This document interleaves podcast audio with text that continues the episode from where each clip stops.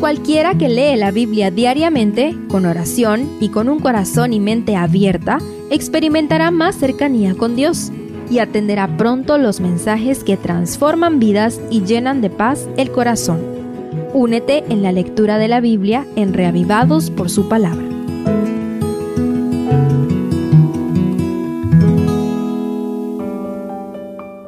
Segundo de Crónicas 10 tras la muerte de Salomón, Roboán, su hijo, fue a Siquem para coronarse rey sobre las doce tribus de Israel. Pero al enterarse de la muerte de Salomón, Jeroboam, quien había vivido en el exilio en Egipto, volvió para desafiar al nuevo rey.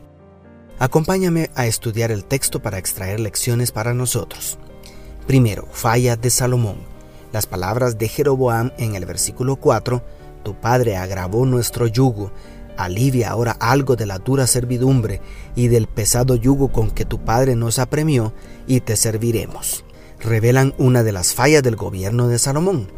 Para construir los enormes edificios del templo y sus palacios se llevó más de 20 años, y todo indica que los trabajos forzados y los impuestos fueron aumentados para llevar a cabo aquellos megaproyectos.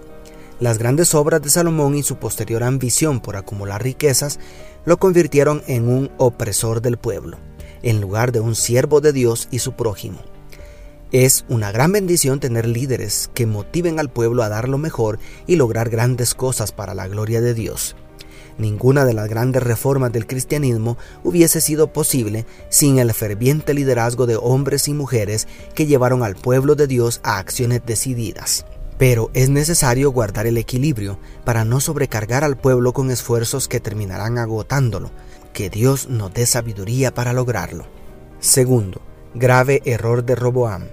Al problema que Salomón se le pasara un poquito la mano, se suma el gravísimo error de Roboam, el nuevo rey que pidió consejo a los ancianos y a los jóvenes. El sabio consejo de los ancianos fue, si te conduces humanamente con este pueblo, lo tratas bien y le hablas con buenas palabras, ellos te servirán siempre, declara el verso 7. Pero el joven rey prefirió el consejo de los jóvenes, quienes pusieron en sus labios un discurso soez y abusivo que solamente podía provocar una revuelta.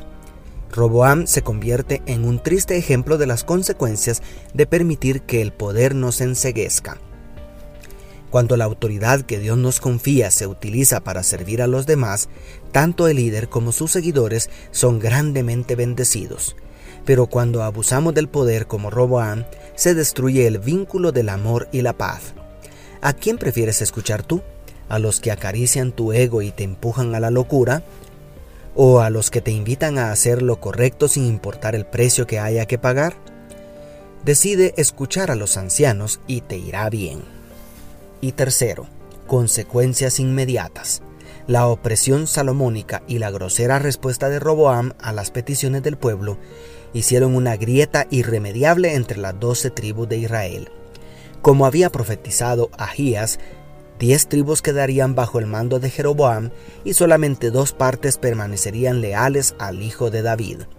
El capítulo termina con el apedreamiento del enviado de Roboam para recoger los tributos. Esta cruel respuesta significaba una declaración de guerra. Los grandes logros de la Nación Unida se empezarían a desmoronar. Al dividirse, también se debilitaría la gloria y poder que había extendido sus dominios hacia los cuatro puntos cardinales.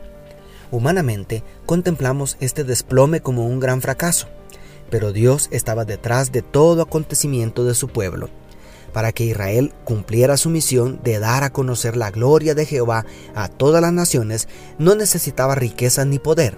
Lo que necesitaba era humildad y obediencia a las leyes divinas. No era el pueblo, era su Dios el que debía brillar. En ocasiones Dios permite que fracasemos para mantenernos más unidos a Él, porque cuando alcanzamos la grandeza y desarrollamos este peligroso sentido de autosuficiencia, empezamos a alejarnos del Todopoderoso. Deberíamos orar como Salomón. No me des pobreza ni riquezas, manténme del pan necesario, no sea que me sacie y te niegue y diga quién es Jehová, o que siendo pobre hurte y blasfeme el nombre de mi Dios, como dice Proverbios 30, 8 y 9. Dios te bendiga, tu pastor y amigo Selvin Sosa.